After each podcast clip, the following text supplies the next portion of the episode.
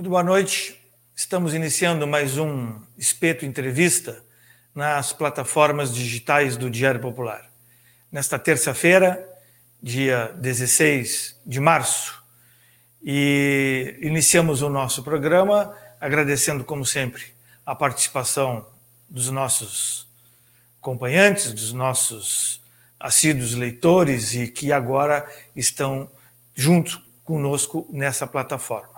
Também agradecemos aos nossos patrocinadores, os primeiros apoiadores, Nissul Renault e Cristal Carnes, que emprestam a credibilidade de suas marcas, de seus produtos, para que possamos colocar em execução, em prática, este novo projeto.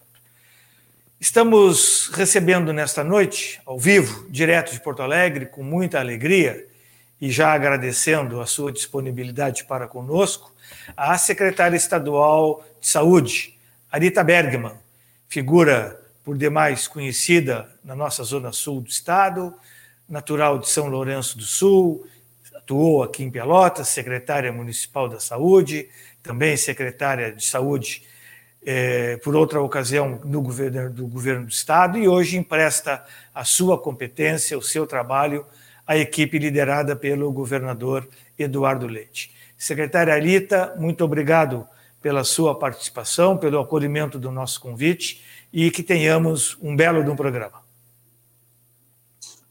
Obrigada, boa noite a todos. É um prazer tá, poder estar dialogando tá, com o Diário Popular, com o José Ricardo Castro. Uh, estou à disposição, porque, como cidadã pelotense, Tá? Para mim, que me orgulha muito, para mim é uma honra estar hoje junto com o governador Eduardo Leite e estar aqui conversando tá, com todos que acompanham essa entrevista. Aliás, já queria dar um abraço muito especial, porque tenho muitas saudades tá, de estar mais próximo tá, de todos, mas neste momento isso não é possível tá? porque temos que evitar, tá? evitar o máximo que pudermos os contatos uh, presenciais. Bueno, é, antes de iniciarmos o programa, secretária, a senhora nos dizia de que estava saindo, chegando de uma reunião, de uma grande reunião coordenada pelo governador Eduardo Leite, reunindo parlamentares, empresários, diversos segmentos da sociedade da comunidade gaúcha, tratando especificamente dessa questão da Covid, encaminhamentos, desdobramentos, ações. O que, é que a senhora pode nos revelar, pode nos adiantar do que foi tratado e decidido? Bom, nessa reunião, na realidade, não é uma reunião de decisão, é uma reunião em que o governador Eduardo Leite está junto com as várias entidades de representação da área econômica, junto com a Assembleia Legislativa, através do diálogo, houve o setor, houve o setor da empresarial, na, houve as demandas tá, do setor para construir possibilidades tá, que sempre são aprovadas através do gabinete de crise governo do estado tem vários comitês tá, que, que dão suporte para a tomada de medidas.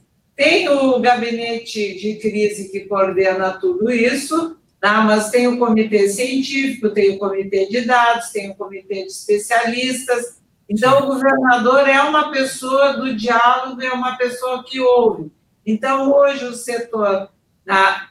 fez as suas demandas mais uma vez, tá? e o governador, então, vai encaminhar para o gabinete de crise, uh, por exemplo, uh, nós estamos em bandeira preta até o dia 21 de março, tá? então, uma das, uh, das sugestões é de manter as restrições tá? de funcionamento das 20 às 5 horas, a partir de abril, outras tomadas de posições, de ir na medida em que sentirmos que está melhorando a, a questão do volume de contágio, tá? melhorando a diminuição de ocupação de leitos de um modo geral, para que se possa uh, diminuir as restrições hoje impostas pela bandeira preta,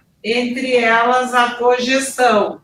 Então, essa é uma das avaliações que deverão estar acontecendo, né? é poder voltar à cogestão. Eu não sei se as pessoas que assistem essa entrevista sabem, né? que é os protocolos construídos pelo modelo de distanciamento controlado, ele, ele tem para bandeira amarela, protocolos para laranja, tá? para bandeira vermelha e para bandeira preta. A cogestão é a possibilidade dos municípios tá? pactuados numa região de saúde possam avaliar aquilo que vai ser mais restritivo na própria bandeira preta e aquilo que poderá ser adotado no protocolo da vermelha como possibilidade de funcionamento, porque tem que ter sempre a mitigação. Sim. Se há uma abertura maior aqui, eu tenho que fechar mais ali, porque o cuidado é justamente sempre evitando tá, que haja uma maior uh, uh, circulação diante do atual momento, e eu tenho vários dados aqui que eu posso colocar. Sim. Então, nós ainda estamos numa situação tá, de muito, de altíssimo risco. Então, essa reunião vai se traduzir no futuro decreto que o governo vai emitir, depois de reunir o gabinete de crise. Mas até dia 21 se mantém tá, todas as restrições hoje né, colocadas pelo, pelo protocolo da bandeira preta. Tá. O, próprio governador Eduardo, secretária Arita, já adiantou né, que, o, que o estado do Rio, do Rio Grande do Sul deve estar até meados de abril, possivelmente, com a bandeira preta, mas havendo a possibilidade do retorno da cogestão.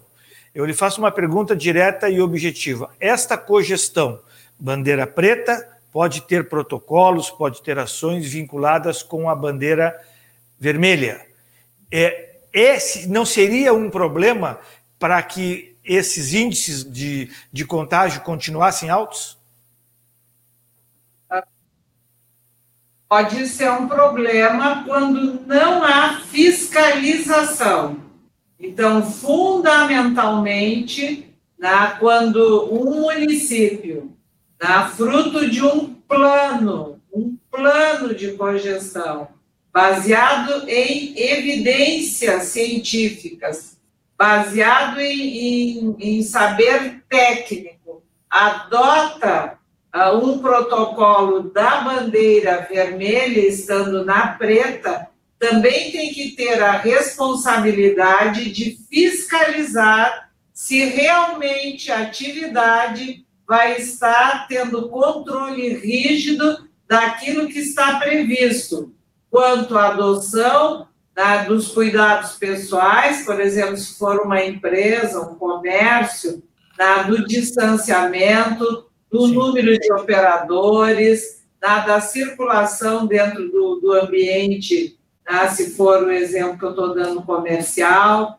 Quer dizer, não basta abrir tá? usando o protocolo da bandeira anterior, tem que também fiscalizar. E esse é um papel que nós consideramos que não é só responsabilidade da, da prefeitura do município. A responsabilidade também é do comércio.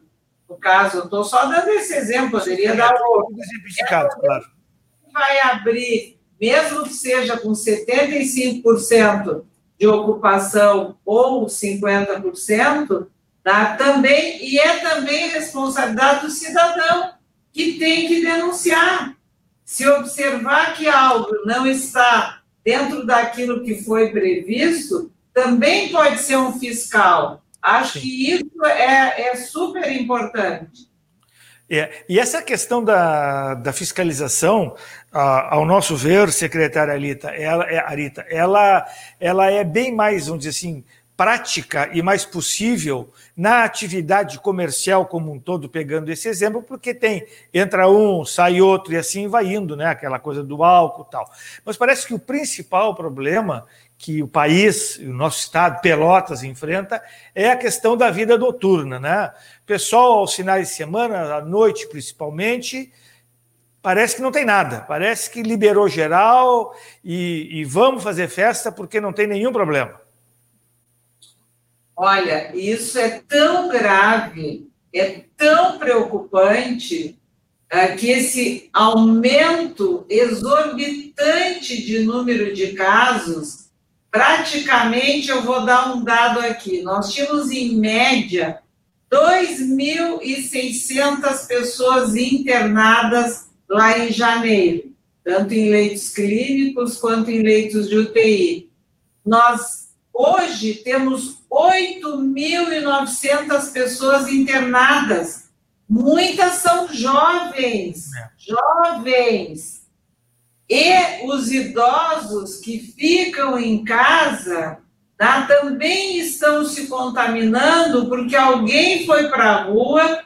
Nós não estamos dizendo que o jovem não pode circular, mas ele tem que evitar tá, contatos com pessoas que não são seus cohabitantes ou manter o distanciamento, usar máscara. A máscara está provado, está provado cientificamente que dá proteção de 84 a 87% tá, de para evitar o contágio, desde que ela seja colocada de forma adequada.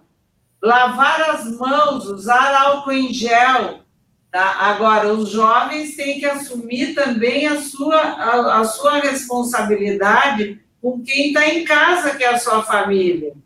Tá? Evitar essas aglomerações, porque nós não temos medicamento indicado para o Covid, diferente da influenza, que demorou um pouco, mas teve o Tamiflu, que já foi um alívio. Então, não tem terapêutica medicamentosa. Não tem ainda vacina suficiente para todos.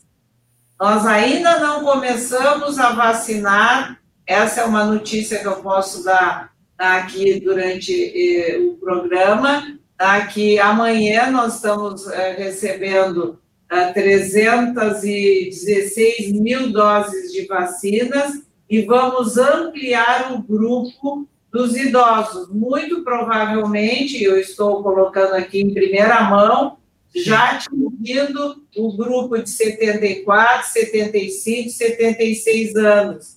Talvez a gente possa até diminuir mais ainda a idade. Isso vai ser amanhã pactuado com os gestores municipais. Então, se não temos vacina que é um meio de proteção individual e coletiva, a vacina é usar os equipamentos de proteção individual, é o isolamento e o distanciamento físico, isolamento social, tá? Porque enquanto não tiver vacina é o único jeito da gente evitar esse contágio, principalmente aqui no estado, não no Estado, isso está no país inteiro. Tá? Nós, nós uh, emitimos um boletim genômico tá? e constatamos a presença do P, da P1 da variante tá? do vírus em várias regiões do estado, tá? desde janeiro deste ano.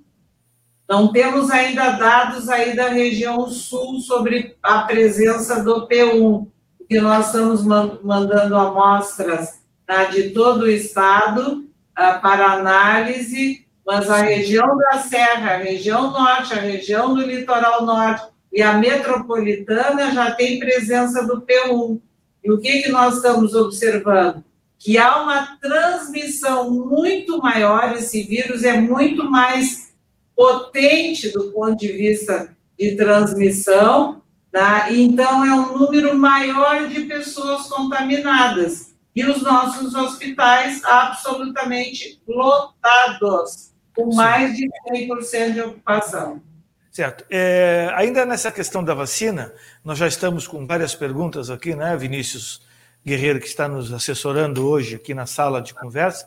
Tem uma que acho que mais para cima, por favor, do Celso que a senhora. Ele, é Celso Campos, alguma perspectiva de aumentar o ritmo de vacinação no Estado? Pergunta que ele enviou antes da senhora nos dar essa informação de que pode haver uma, uma ampliação nessa faixa etária aí, 74, 75, 76 anos. Quer dizer, as faixas etárias serão ampliadas conforme a disponibilidade de vacinas. Bom, sobre vacinas, eu ainda posso informar o seguinte nós temos um Programa Nacional de Imunizações, né? o Ministério da Saúde está uh, atrasado né, na compra de vacinas, isso é fato, uh, tanto é que só o cronograma do mês de março uh, que nós havíamos recebido tá, em reuniões com o então ministro Pazuello, né, já caiu de 44 milhões de doses que seriam distribuídas, né, já está em torno de 24 milhões até o final do mês de março. O Butantan, que é a, já está produzindo a vacina Coronavac, só que como são duas doses, quando a gente recebe um número X né, de imunizantes, nós temos que sempre partilhar para a dose 2. Então, acaba não sendo tão expressivo. Mas o Ministério da Saúde está finalizando né, contratos de compras com a Pfizer, né, em tratativas com a Moderna, com a própria Sputnik V, que é a vacina que a União Química, inclusive, pretende produzir no Brasil, a vacina da AstraZeneca, que era a nossa esperança que pudesse vir mais doses, mais volume, houve um atraso por parte da, da Sinovac da China, uh, do envio do, do, do IFA, né, que é o produto, o insumo necessário para elaborar a vacina. Então, a Fiocruz também acabou atrasando a sua produção só começa a entregar na próxima semana, mas a gente tem a expectativa né, de que em abril possa haver um maior número de doses para os estados brasileiros, e nós aqui, por iniciativa do governador Eduardo Leite, também estamos em contato uh, com várias empresas, já fizemos reuniões no mínimo com quatro, Tá? Temos, temos lei orçamentária estadual aprovada pela Assembleia, que nos viabiliza a compra de vacinas pelo governo do Estado. Tem vários movimentos, tá? inclusive de municípios, de prefeituras. O consórcio do Extremo Sul fez um edital que está em fase também de avaliação, mas, mas o que todas todas as produtoras de vacina nos dizem é sempre a mesma coisa. Nós não temos produção para entrega imediata. Sim. Porque todos os nossos contratos. Desculpe.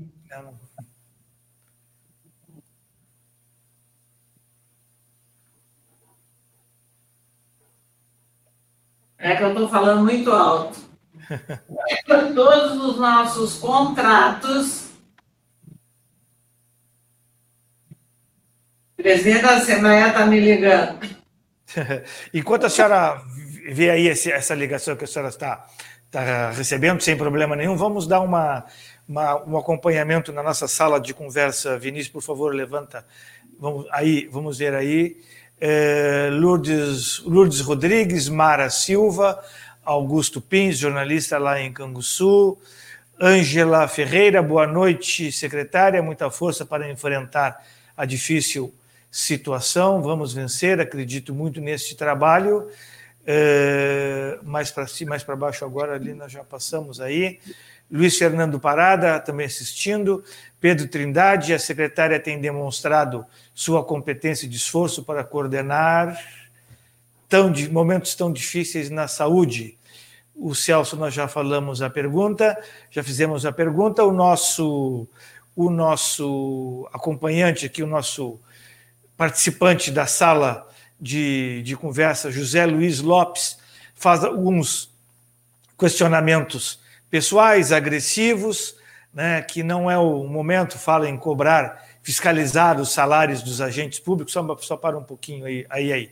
É, fiscalizar os salários dos agentes públicos, povo denunciando o povo, é, se o povo não trabalhar, não vai ter salário para vocês, e o povo morre de fome. Estamos democraticamente fazendo uma rápida leitura dessa situação, mas do, realmente o objetivo não é entrar numa discussão ideológica, entrar numa discussão uh, que que possa levar, causar atritos, né, ou alguma discussão mais forte. Uh, vereador Paulo Coitinho também nos acompanhando, uh, Eduardo Rodrigues, Rita, Rita Aires Ramires, Zedine Sidelina, eh, Nelson Soares, Rogério Teixeira Brodbeck, e assim nós, nós estamos recebendo as participações do pessoal que nos acompanha. Bueno, eh, secretária Arita, eh, alguma notícia importante da Assembleia aí que a senhora, por que a senhora já não aproveita em primeira mão já nos diz o que o que, que lhe passaram aí lá da, da Assembleia? Não, até, até, desculpe, mas eu passei o dia inteiro falando e, e vi que meu celular aqui não parava de tocar. O presidente da Assembleia né, hoje nos deu uma ótima notícia. Oh. É o seguinte, eu vou baixar meu tom de voz, porque eu acho que eu levo mais, e por isso é que né, precisei tomar uma água. É o seguinte, eh, nós tomamos uma decisão ah, de apresentar um programa e a Assembleia vai nos ajudar com recursos que é ah, custear, ah, não está definido quanto ainda, os pronto atendimentos municipais, aqueles mantidos pelas prefeituras. Ah, temos vários municípios, especialmente os de pequeno porte, ah, que já têm serviço 24 horas, 7 dias por semana, que estão com uma demanda muito aumentada em função do Covid. Sim. Aí, essa semana, reunido, que estivemos com os prefeitos do litoral norte, tá, que tem poucos hospitais, e certamente na nossa região sul, nós também temos municípios que não têm hospitais, mas que têm um PA, se chama que funciona como, como retaguarda de atendimento de pessoas que estão com sintomas, tá, que precisam de uma avaliação. Então, o Estado vai fazer uma política né, de apoio a esses serviços. Também posso informar aqui que ontem o Ministério da Saúde, reunido que esteve nos estados, anunciou que vai emitir uma portaria ministerial com recursos para as UPAs, tá? Mantém suporte ventilatório. Então, nós temos em Pelotas uma UPA, tá? queria saudar aqui todos os servidores da UPA, né? que nós abrimos quando estávamos aí.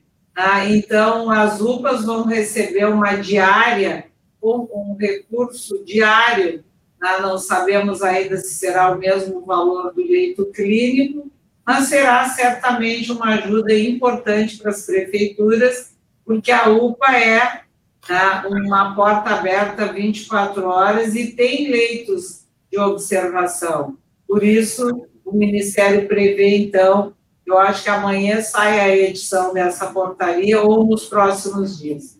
Quando a senhora fala em ministério, aproveitando o gancho para depois retornarmos mais à questão específica do nosso Estado, secretária Arita, qual a sua expectativa agora com o novo ministro Marcelo Queiroga? Bom, nós não o conhecemos, mas todas as referências que né, outros secretários que já tiveram contato com ele, ah, dizem, nos informam que é uma pessoa de diálogo, ah, que é uma pessoa ah, preparada. Ah, a esperança que nós temos e o desejo que nós temos no estado do Rio Grande do Sul é que ele possa fazer uma boa gestão, tá? que haja uma coordenação nacional, porque o que os estados se ressentem, e os municípios também, tá? é que falta, de fato, tá? uma posição mais firme do governo federal em relação ao enfrentamento desta pandemia. Tá? Nós temos recebido apoio, temos recebido equipamentos, essa semana, inclusive, chegaram respiradores. Pelotas também tá, tem uma previsão de que vai receber alguns equipamentos que vimos que consta da lista, até posso olhar aqui, a tá, dentro aqui comigo.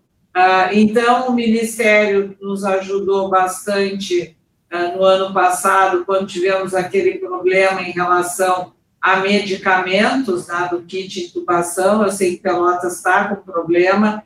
Nós estamos fazendo um pregão eletrônico para comprar no estado e poder tá, abastecer uh, os principais serviços, mas já pedimos ao Ministério, já pedimos à nossa secretária de Relações Internacionais que se comece a pensar na possibilidade de importação como fizemos o ano passado, por iniciativa do Rio Grande do Sul, tá, junto ao Ministério de Compras de anestésicos, de neurobloqueadores, tá, do chamado kit intubação no Uruguai. Porque esse é um dos grandes problemas que estamos enfrentando neste momento. Ah, fizemos a segunda reunião com várias indústrias, mas o que estão nos dizendo é que não há capacidade produtiva para atender a demanda do aumento do número de pacientes internados, o aumento do consumo de medicamentos. Então, isso é mais um motivo, Zé Ricardo, mais um motivo para que as pessoas pensem bem antes de se expor na rua. É, e, que acatem, e que acatem é, pelo bem de todos contrariando ou não alguns interesses, secretária, as determinações tanto do governo federal, mas principalmente do governo do estado e dos municípios com as restrições determinadas, porque nenhum prefeito, nenhum governador é, quer quebrar o comércio, quer quebrar o restaurante, a loja, mas é uma questão da vida, é uma questão de sobrevivência. Eu hoje à tarde dei uma circulada no centro, no meu, no meu é, cronograma de sair uma vez por semana para fazer todas as obrigações de família, e Pelotas estava assim praticamente vazia, porque o pessoal, o comércio aderiu, poucas pessoas na rua, grande maioria usando máscaras, quer dizer, não é uma questão né, do, do mal, prefeito é do mal, o prefeito é do mal, governador é do mal, governadora é, é, é, é contra, não, é uma questão de vida e de sobrevivência. Exatamente. Inclusive, a região sul e a macro sul, olhando todas as regiões do estado, é a que ainda está fazendo um panorama geral, que ainda não extrapolou 100% de taxa de ocupação de leitos. Tá? E certamente as medidas tomadas pela prefeita Paula em Pelotas, tá, junto com as medidas que o Estado também tomou, nós poderemos, a partir da próxima semana, já termos alguns sinais de melhora.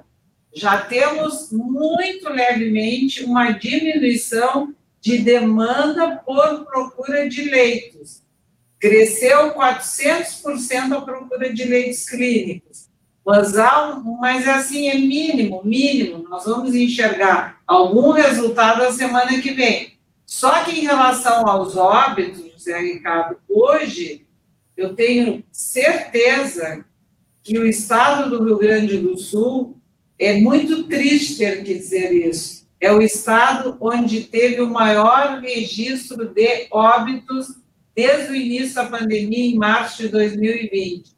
502 pessoas perderam a vida e foram registradas no boletim de hoje. Não é só de hoje, porque ele vem, ele, ele acumula, né? Porque as Sim. pessoas às vezes não conseguem registrar e colocar no sistema. Mas isso é uma marca que nos entristece muito. E preocupa.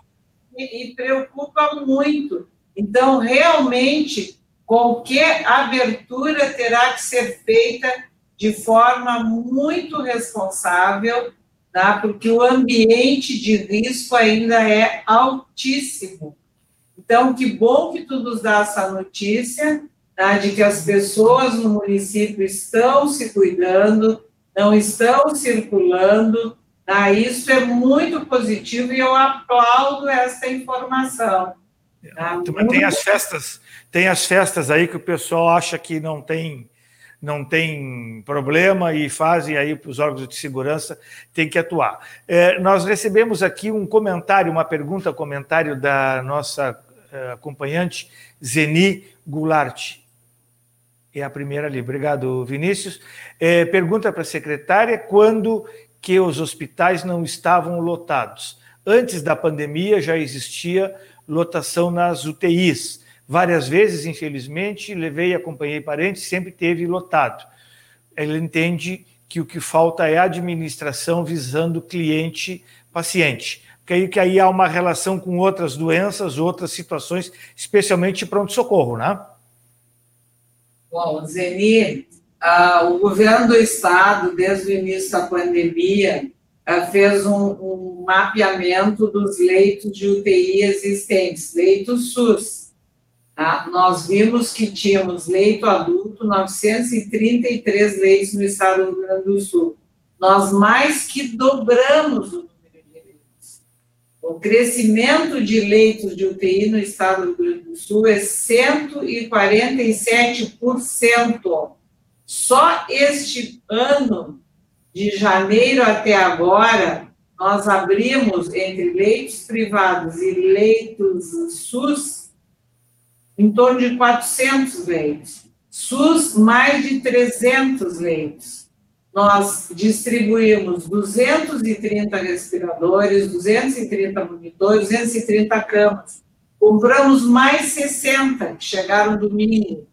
Uh, estamos locando mais equipamentos. Então, essa força-tarefa, junto com os hospitais, a quem nós agradecemos a parceria, fez com que o Estado do Rio Grande do Sul aumentasse muito o número de leitos. Só que, neste momento, nós estamos na fase 4 do plano de contingência. O que, que é isso?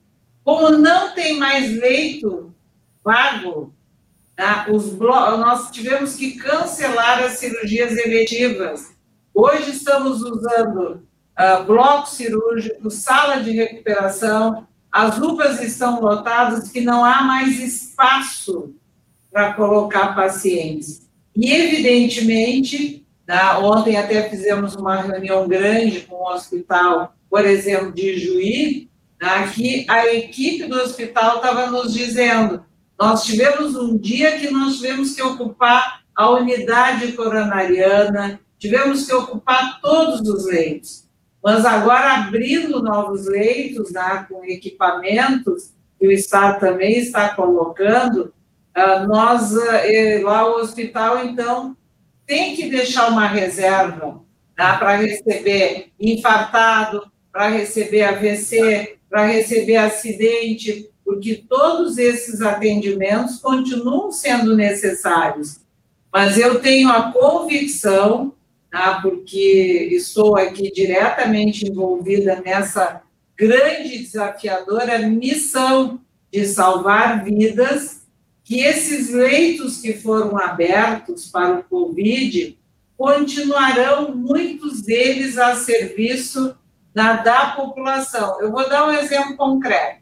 Sim. De Porto Alegre até Pelotas, não tinha nenhum leito de UTI. Ou era Porto Alegre, ou era Pelotas ou Rio Grande, ou Bagé, que é da Macro Sul.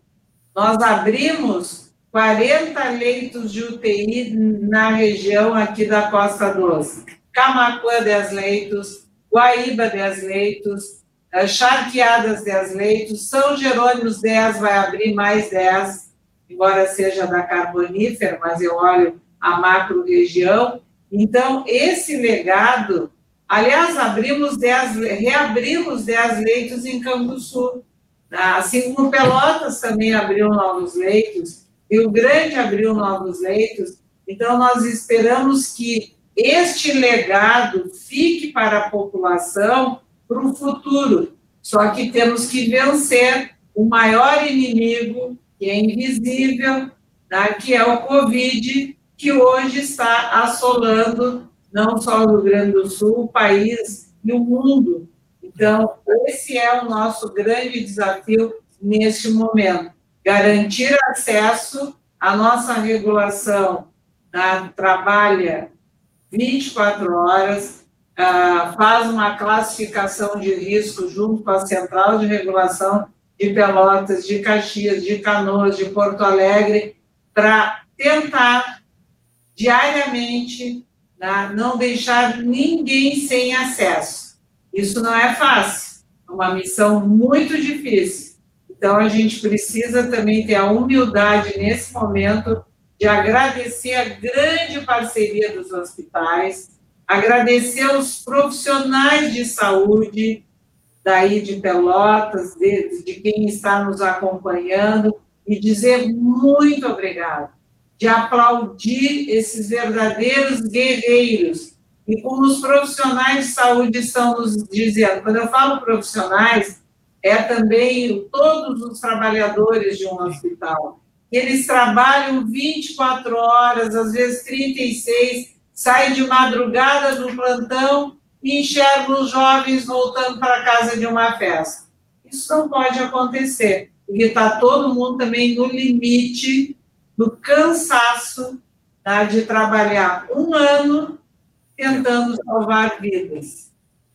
Dentro dessa, dentro dessa sua manifestação, é, falando do hoje, mas já projetando alguma coisa para o futuro, o nosso acompanhante aqui, o Frederico, Frederico Fetter, é, caso seja necessário uma terceira dose de reforço por causa de uma eventual nova variante, o governo do estado já está se antecipando de alguma forma, ou a prioridade hoje é esta, né, combater o hoje, mas certamente com algum pensamento para o futuro? Ah, o que, que eu posso, posso dizer? Que tá, todas as vacinas que estão à disposição, não só no Brasil, elas passaram por várias fases, tá? várias fases. Então, as que concluíram a fase 3, tá? a Anvisa libera emergencialmente, ou libera né, já para se manter né, o uso no país. É a Anvisa que libera, mediante critérios né, técnicos científicos.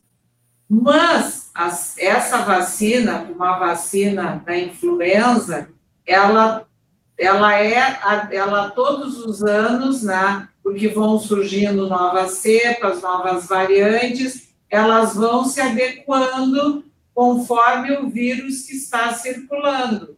Neste momento que nós podemos dizer aqui que as duas vacinas, a AstraZeneca e a vacina da, da Coronavac, tá, essas duas estão tá, com eficácia para, as, para essa nova variante. É o que nós temos lido na literatura. Agora, nós temos que aguardar as pesquisas, as evidências, a ciência, para nos dizer ah, se no ano que vem teremos outras, outras ah, vacinas, ah, se haverá necessidade ou não de uma terceira dose. Neste momento, algumas vacinas é só uma dose. Tá? a Johnson Johnson e outras. As duas que estão no país são duas doses com intervalos diferentes.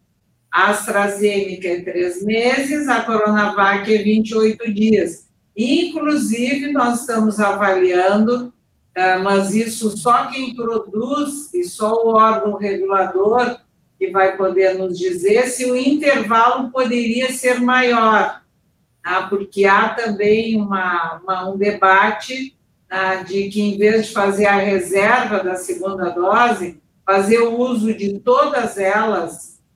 Digamos, amanhã nós vamos discutir o critério de distribuição de 316 mil doses. Se a gente faz a reserva da metade para a dose 2 ou se a gente distribui todas, tá, podendo ter um intervalo maior. Isso nós ainda não sabemos se é possível ou não. Então, é tudo muito novo. Tá? Qualquer resposta aqui tá, pode, a qualquer momento, não ser a resposta do ponto de vista... do que vai acontecer, né? Exatamente a mais adequada. Então, eu sempre digo né, que a gente tem muito mais perguntas do que respostas, até porque essas vacinas foram né, produzidas em tempo recorde. E, ao mesmo tempo, nós também estamos acompanhando aqui no Estado, é a nossa obrigação, na todos os eventos adversos. Na qualquer efeito colateral que a vacina produza em alguém, né, o município tem que entrar no ESUS, notifica e relatar. Então, nós temos uma comissão que vai monitorando, vai acompanhando, que é a fase 4 da vacina. Então, tudo é muito novo, mas a vacina é a grande esperança né, do povo brasileiro, porque em outros países já se, observa, já se observam resultados concretos. Aliás, aqui no estado nós já vimos tá, que pessoas acima de 90 anos estão internando menos. Isso é um dado tá, não fechado ainda, mas é um dado positivo, tá, porque já pode ser efeito da vacina, porque foram as primeiras pessoas que se vacinaram. É, o Celso Campos, secretária Arita, é, repete aqui a sua manifestação, encaminha outra manifestação dá a entender que ele é funcionário, servidor do governo do Estado e atua no CASE, Pelotas, antiga fase, né? Estamos, diz ele, com 17 agentes socioeducadores positivados. A secretária tem alguma previsão de vacinação para essa categoria? Bom, uh, nós, nós já temos esse pleito, né? o secretário da pasta já nos encaminhou aliás, não só esse, como outros tantos. Se nós tivéssemos autonomia né, para a escolha dos grupos prioritários e se tivéssemos vacina suficiente, ah, vou dar um exemplo concreto, por exemplo, professores. Tá? Tem pleitos, tem vontade tá, do governo do estado de antecipar a vacina para para esse grupo de profissionais da educação e trabalhadores de escolas, mas nós não temos ainda vacina. Então, esse é o limitante desse momento. Mas o governo federal né, nos, uh, nos, afirmou ontem o então ministro, que até ontem ele estava na pasta, uh, que vai ter condições até o final de 2021 uh, pelo que está comprando e pelo que será produzido no país, eh, de conseguir juntar 454 né, milhões de doses, era uma programação. Ontem já ultrapassou a 500 milhões. Então, não sei exatamente qual é o número, mas que em um dado momento vai se vacinar toda a população acima de 18 anos de idade. Não sei se isso vai se concretizar. Ainda é muito cedo para que se afirme isso. Mas as pessoas que trabalham em ambientes fechados, como o CASE, na antiga fase, na nossa avaliação, são pessoas de, de risco porque estão no ambiente fechado. Mas eu não posso responder objetivamente quando serão incluídos assim como tem um pleito dessa semana, por exemplo, dos bombeiros que ajudam no resgate uh, com o SAMU. As pessoas vão para a rua, elas vão para a cena, elas ajudam a salvar vidas e poderão, nesse ato, né, encontrar alguém né, que está positivo. Então, tem vários pleitos aí é, que nós estamos olhando todos com muita atenção e achamos justo que também se inclua no plano de vacinação. O, é, o problema é que não existe a vacina, a vacina não está disponível para todos. Aqui em Pelotas nós tivemos, dias atrás, manifestações dos agentes funerários, que, que têm uma atuação direta dentro dos hospitais, quando dos óbitos, né, para retirada de corpo, essa coisa toda, apesar dos cuidados, também entendem que deveriam ser imunizados. E a própria questão também dos presídios, né, secretária Rita? Então, os agentes funerários, ah, foi ótimo tu ter perguntado isso. Eu vou pegar aqui um documento, tá, que como diz o outro, para mostrar. Prova tá, aprovada. E no Plano Nacional de Imunizações, ah, tem um anexo, tem um anexo lá no final que inclui os agentes. Eu vou olhar aqui o anexo, que inclui os, o anexo 1, se eu não me engano, que inclui os agentes, anexo 1, anexo 1, aqui, ó. Tá no anexo 1 deste plano nacional, tá? Aqui diz uh, trabalhadores de saúde. Tá? E aí, virando a página, no meu é na página 72, fala bem como, bem como, fala dos, dos, uh, dos cuidadores domiciliares, tá? bem como funcionários do sistema funerário que tenham contato com cadáveres cadáveres potencialmente contaminados. Então, isso está previsto no plano. Mas Sim. como? Mas agora eu vou explicar por que, que talvez tá, eu tenho que dar uma explicação para que as pessoas entendam. Assim, ó. A senhora está arrumando uma bronca com as prefeituras aí, que esse pessoal não está sendo vacinado. Mas agora eu vou explicar. Sim. Uh, eu ainda tenho tempo? Tem, tem, tem todo o tempo. Então, a primeira coisa que eu disse foi: os agentes funerários estão incluídos no grupo dos trabalhadores de saúde. Foi isso que eu disse. Certo. Um, dois, dois. Tá? O governo federal elegeu três grupos inicialmente como prioritários para vacina. Um, pessoas institucionalizadas acima de 60 anos, idosos, ah, pessoas com deficiência institucionalizados estão junto, índios, índios e trabalhadores de saúde. Só que nós ainda não recebemos vacinas para fechar 100% dos trabalhadores de saúde. Porque cada vez que vem vacina, a primeira vez foi 34% dos trabalhadores, a segunda vez mais 27, a outra mais 5, mais 7.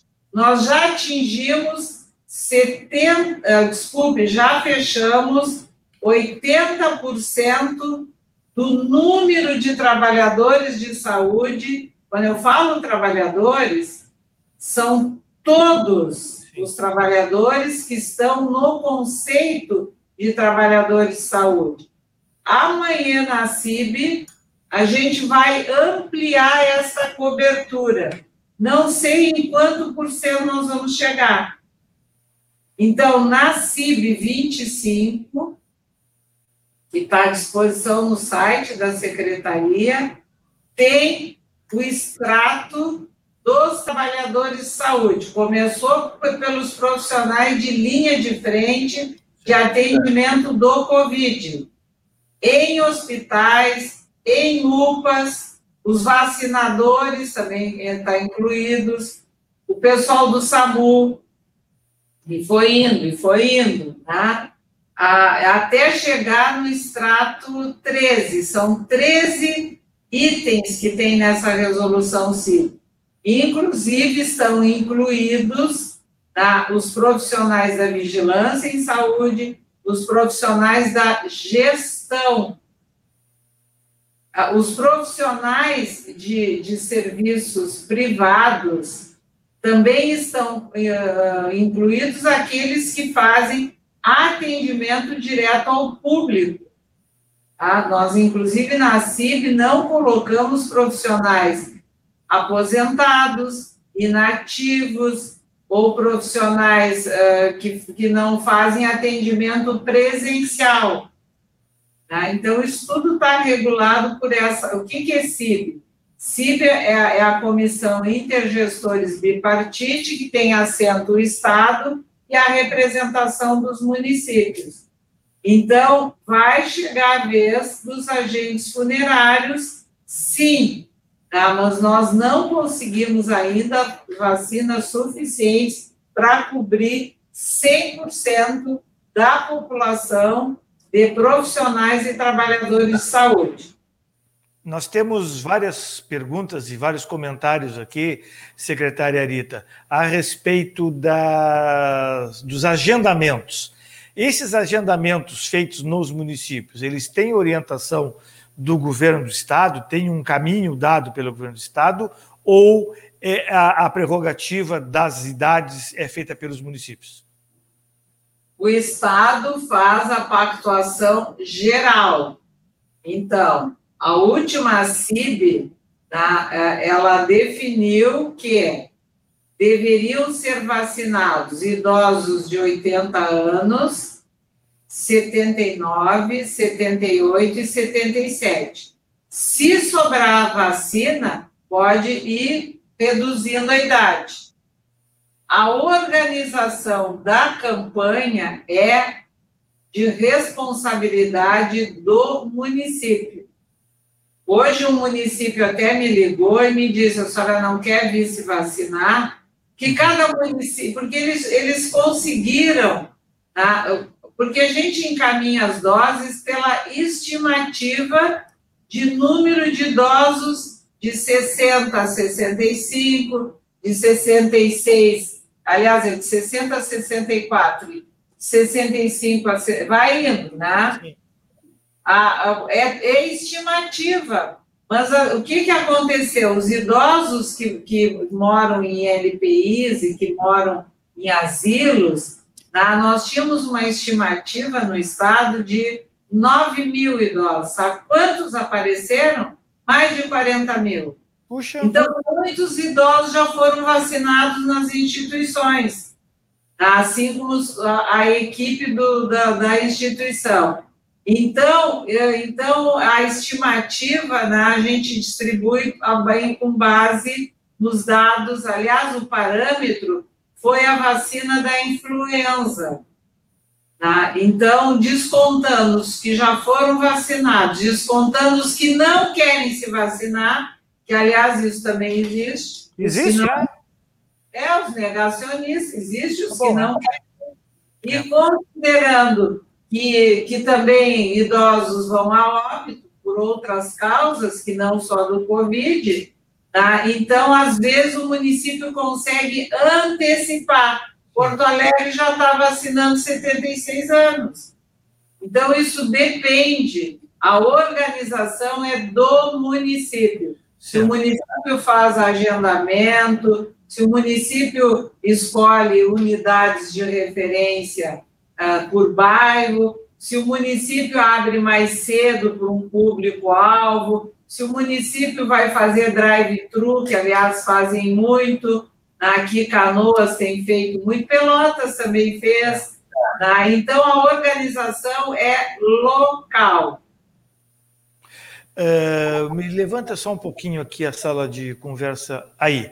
Uh, Alexandre Costa, secretária Arita, nos faz um questionamento que a senhora e o governador estão cansados de responder, mas sempre tem essa pergunta que é vinculada à volta às aulas, liberação da volta às aulas sem vacinação de professores e demais trabalhadores do sistema de educação. O que a senhora pode dizer a esse respeito? Bom, primeiro eu gostaria de dizer que o gabinete de crise, ouvindo inclusive o comitê não só de dados, mas nós temos um comitê da área de educação, tá? e solicitação da rede, da rede, especialmente da rede privada, tá? fez uma avaliação de que a escola de educação infantil e a primeira e a segunda série poderiam retornar desde que fossem adotados todos os protocolos uh, de segurança sanitária, porque a escola pode ser um espaço maior de proteção das crianças do que no ambiente de onde elas, onde elas vivem. Tá? Então, os cuidados que a escola pode ter tá? podem ser, inclusive, cuidados uh, na, de, de, de, de, de não a distanciamento, a sala de aula, um metro e meio, é, e o sistema sempre é híbrido, não é todos que vão ao mesmo tempo, pode fazer rodízio de turmas, etc, etc. Um bom planejamento, evidentemente. Aí, então, por que, que nós levamos em conta isso? Que vimos alguns indicadores muito preocupantes de violência doméstica. Ah, os primeiros anos de vida são os anos mais importantes do ponto de vista do desenvolvimento tá, intelectual, emocional. Tá, é, é, um, é, são os anos de ouro tá, para o desenvolvimento infantil. Que as crianças eh, têm mais dificuldade de terem atividades remotas, muitas não têm equipamentos em casa para poder assistir uma atividade, mesmo que seja lúdica. Tá? Então, a, a, então, a ideia, a o que o governo tinha proposto era volta à educação infantil, o primeiro ano, justamente pela dificuldade é, de desenvolvimento de programas remotos, e o segundo ano, porque já foi o ano passado, já foi um ano que não teve aula, né? então foi essa a proposta do governo do Estado. Mas essa proposta foi, digamos, teve uma ação na Justiça, tá? é, nós recorremos ao Supremo Tribunal Federal e está vedado a, o retorno às aulas por uma decisão judicial. Tá? Nós queríamos ter iniciado, mas não há possibilidade. Vamos verificar agora, esperamos que em abril tá, se consiga melhores né, indicadores, tá, não só da propagação do vírus, como da internação, diminuição de óbitos, quem sabe se consiga melhorias aí para tomar a medida de retomada das aulas e, evidentemente, que o governo já pediu mais de uma vez para o Ministério da Saúde antecipar a vacinação dos professores. A Assembleia Legislativa tem nos ajudado, porque naquele plano que eu mostrei anteriormente, Sim. Tem, tem, tem vários grupos, tá? e a educação está num grupo bem mais ao fim. Gente, o Estado quer antecipar. Essa é a vontade do governador, é a nossa vontade, mas mais uma vez eu vou repetir, tá? Não temos vacinas ainda para poder fazer um calendário mais amplo como gostaríamos. Secretária, nós estamos encaminhando o encerramento desse nosso programa, desse espeto entrevista. Mas eu quero que a senhora. É, é, dois pontinhos ainda para a gente dar o encaminhamento desse encerramento. Primeiro, duas por três se fala, se ouve, se lê do número mágico de que a população tem que ser, é, tem que chegar a um patamar de 70% da população vacinada, ou para liberar máscara, ou para liberar é, comércio, liberar tudo. Existe algum dado, a senhora dispõe de algum indicativo do porquê desse 70%, ou ele surgiu aí na, na cabeça de alguém e postou isso aí? Bom, a, a melhor pessoa para responder essa pergunta, que eu não vou me atrever, é de Pelotas, né?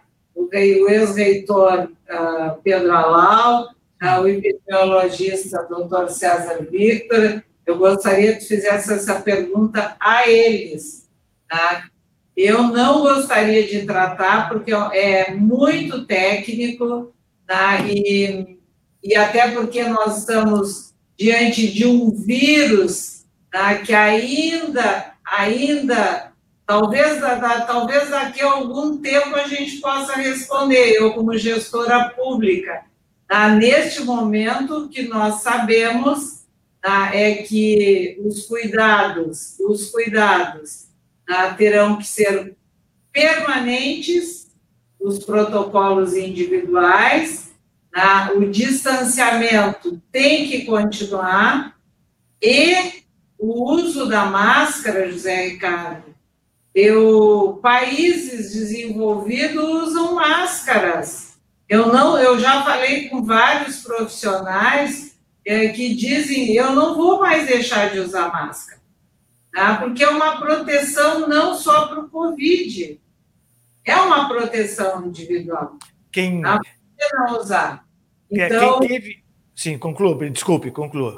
Eu queria dizer que tem tá, vários estudos aí que fala em, em imunidade de rebanho, mas aí eu fico me questionando, o vírus tem mutações, Tá? Aqui no estado, se vocês olharem o que a Vigilância Genômica publicou esta semana, tá? tem vários tipos de vírus circulando, vários, e um desdobra no outro. Então, isso é, é, é uma multiplicação, tá? né? e o vírus vai, vai se transformando, à medida que ele encontra ambiente, ele vai se multiplicando e vai vindo novas variantes. Então, eu realmente não me atrevo a falar disso. Sou muito tranquila para dizer que onde eu não tenho conhecimento, eu não vou meter a colher. Tá? Uhum. Eu sei fazer gestão pública, tá? mas tem áreas aí da ciência que eu não me atrevo a falar. Tá? Não é da minha alçada emitir aqui comentários que eu não tenho sustentação técnica.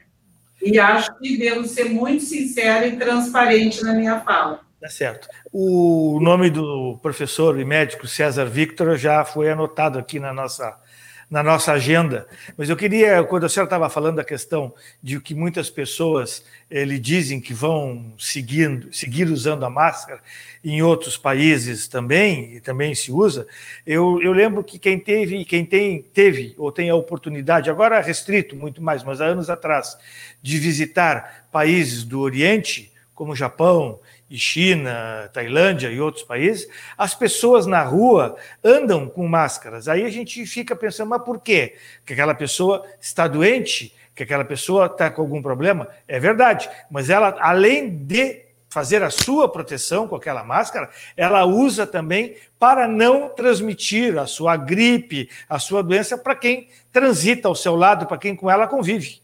Isso é uma questão de conscientização e de responsabilidade.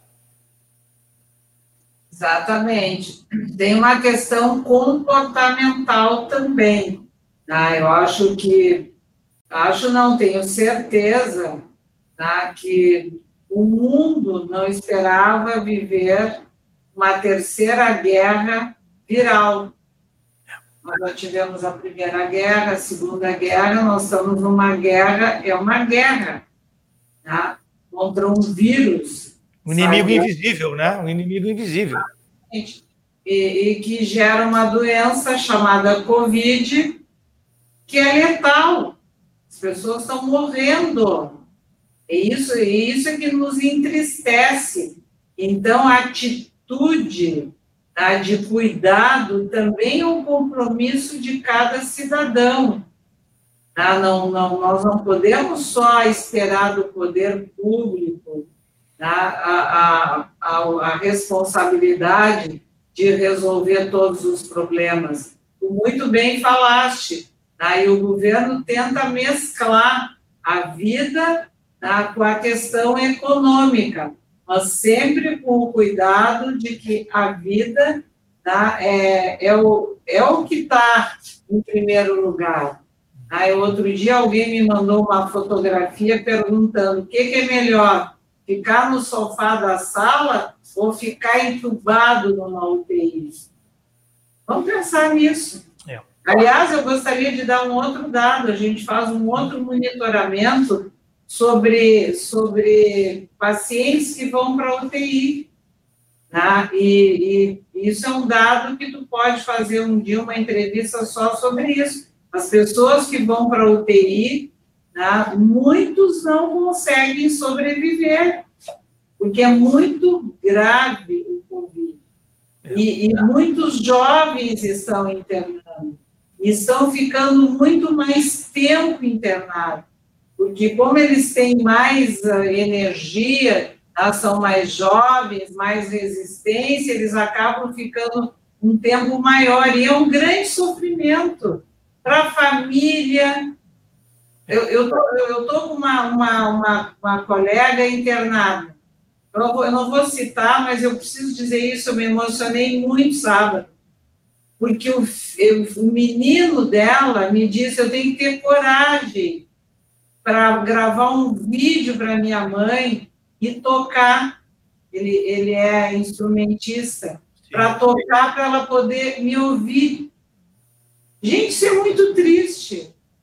Então, vamos nos cuidar, vamos, vamos nos cuidar mais. Esse apelo que eu faço aqui. E já vi que, que, o, né, que o espeto uh, virtual aqui é muito assistido, né? de tantas perguntas, de tantas participações, né, de críticas, de sugestões. Né, então, eu quero te parabenizar também, porque é uma, é uma audiência aí que é credibilidade do teu trabalho e do nosso Diário Popular de Pelotas.